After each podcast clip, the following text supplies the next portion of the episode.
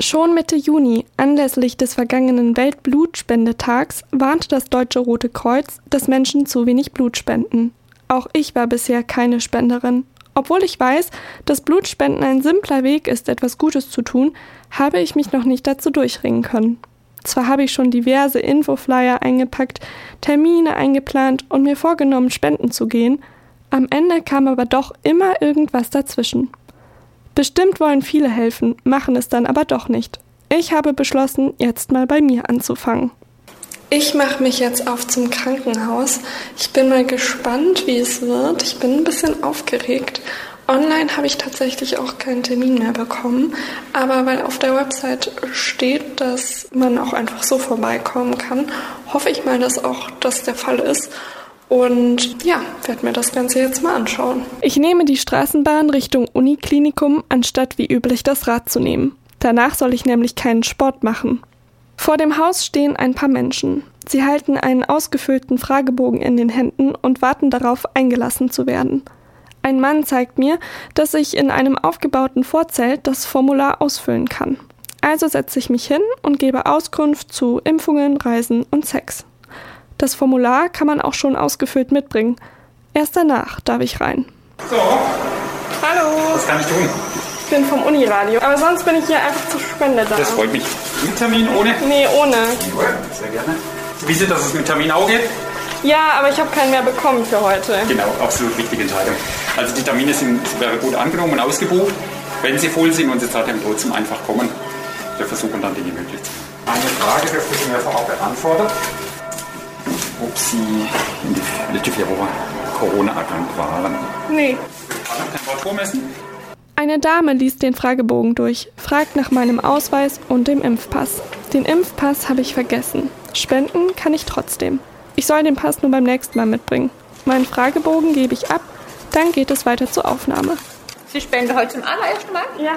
Noch gar nirgendwo anders gespendet? Nee. Nee. Dann machen wir jetzt erst Blutdruckmesse und den Fingerpieks fürs Eis und dann würde ich Ihnen gerne noch einen Film zeigen, der geht so circa fünf Minuten. Oder haben Sie den im Internet schon angeschaut auf der Nee. Homepage? Okay. Ist das ein guter Wert? Das ist ein guter Wert, ja. Gut. Nicht erschrecken, es gibt ein kleines Pieks. Alles okay? Ja. Ja. So, wenn Sie dann gerade bitte nicht mehr mitkommen, eine ganze Sache bitte mitnehmen, dann gehen wir gerade noch rüber. Hier so ein kleiner Informationsfilm, wo es erstmal eine kleine Einblick erhalten, was die Spende erwartet, was es mit dem grünen Zettel auf sich hat, was am Anschluss mit ihrem Blut passiert. Der Film dauert nicht lange. Bald sitze ich wieder im Wartezimmer und komme mit Falco ins Gespräch. Er sitzt neben mir und ist heute auch zum Spenden da. Wir sitzen ja jetzt hier und warten auf die Blutabnahme. Machen Sie das heute zum ersten Mal? Nein, habe ich schon diverse Male gemacht. Allerdings ist es jetzt schon ein paar Jahre her, dass ich das letzte Mal da war. Okay, aber Sie sind überzeugt der Spender. Sie kommen immer wieder mal hier vorbei. Ja, selbstverständlich. Okay. Gut, haben Sie schon mal schlechte Erfahrungen gesammelt? Nein, überhaupt nicht. Falco wird aufgerufen. Wir unterbrechen unser Gespräch. Während er spendet, trinke ich eine Apfelschorle. Getränke sind für SpenderInnen umsonst und ein bisschen Zucker kann gerade sicher nicht schaden. Etwa eine Viertelstunde später ist Falco fertig. Wie geht's dir jetzt? Mir geht's hervorragend. Kein Schwindel, keine Übelkeit oder sonst irgendwas? Nein, überhaupt nicht. Ich hatte ein einziges Mal hatte ich tatsächlich einen leichten Schwächeanfall, als ich mal hier war, aber das kam erst später, so eine halbe Stunde danach. Was hast du daraus gelernt? Was machst du jetzt? Jetzt ausruhen, was trinken und dann nach Hause fahren und wieder an die Arbeit Jetzt gehen. bin ich an der Reihe. Eine Ärztin bespricht noch ein letztes Mal die Fakten mit mir. Wir nehmen 500 Milliliter ab. Normal wird es sehr gut vertragen. Es kann immer sein, dass sie mit dem Kreislauf darauf reagieren. Also wenn sich zum Beispiel das Sehen verändert, dass sie wieder eine Röhre sehen, wenn sich das Hören verändert, dass sie wieder Schwatte hören. Wenn ihnen heiß wird, kalt wird, sie sich irgendwie unwohl fühlen, melden sie sich. Nach der Spende sollten Sie eine halbe Stunde bei uns bleiben. Wenn Sie da was bemerken und dann nachher zu Hause immer gleich auf den Boden legen, damit Sie nicht stürzen und sich verletzen. Wenn Sie zum Beispiel während der Spende schon was merken, melden Sie sich, dann können wir Ihnen auch über die gleiche Nadel eine Infusion geben. Und in den ersten drei Tagen nach der Spende ernsthaft erkrankt werden, wer- mehr als nur ein Husten und Schnupfen, wenn Sie richtig Fieber haben, sollten Sie bitte anrufen, weil dann könnten die Keime heute schon im Blut sein und wir müssen es raus. Dann dürfen Sie geradeaus nach hinten durch und wenn Sie noch Fragen haben, auch einzeln dürfen Sie gerne sich melden. Dann gehe ich durch einen kleinen Gang in ein separates Zimmer und es geht los. Ich liege hier auf so einem Sessel. Und jetzt gucken wir, was passiert. Ich bin ein bisschen aufgeregt. Tiger? Ja. Aufgeregt, Ziegel? Ein bisschen. Nur mit dem Stauschlauch. und dann schaue ich mir mal Ihre Vene an. Machen Sie mal die Faust auf und zu. Ich gebe Ihnen jetzt noch mal einen Ball. Pumpen Sie mal ein bisschen. Und am besten schauen Sie auf die Seite. Ja, ja? das.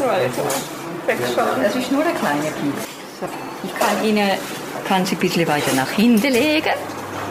Sie machen die Füße am besten nebeneinander. Und wenn Sie merken, dass es Ihnen irgendwie schwindelig wird oder schwarz vor der Augen, Sie die Maske runter und rufen Sie uns. Ja? Mir wird schwindelig. Aber die Schwestern im Zimmer bemerken das viel schneller als ich. Sie fahren meinen Sessel nach hinten, heben meine Beine hoch und sprechen mit mir. Sogar eine Infusion bieten sie mir an, um etwas in Schwung zu kommen. Deshalb fühle ich mich trotz der unangenehmen Situation gut aufgehoben. Ich warte noch etwas, trinke noch mal eine Limo und kann dann auch schon gehen. Vorher hole ich aber noch meine 25 Euro ab. Im Infomaterial werden SpenderInnen informiert, dass das Geld kein Lohn, sondern eine Entschädigung ist. Insgesamt kostet mich die Aktion etwa eine Stunde Zeit. Das Blutspenden an sich dauert aber nur eine Viertelstunde. Als Erstspenderin hat es bei mir etwas länger gedauert. Beim nächsten Mal geht es sicher etwas schneller. Ich werde es auf jeden Fall nochmal probieren.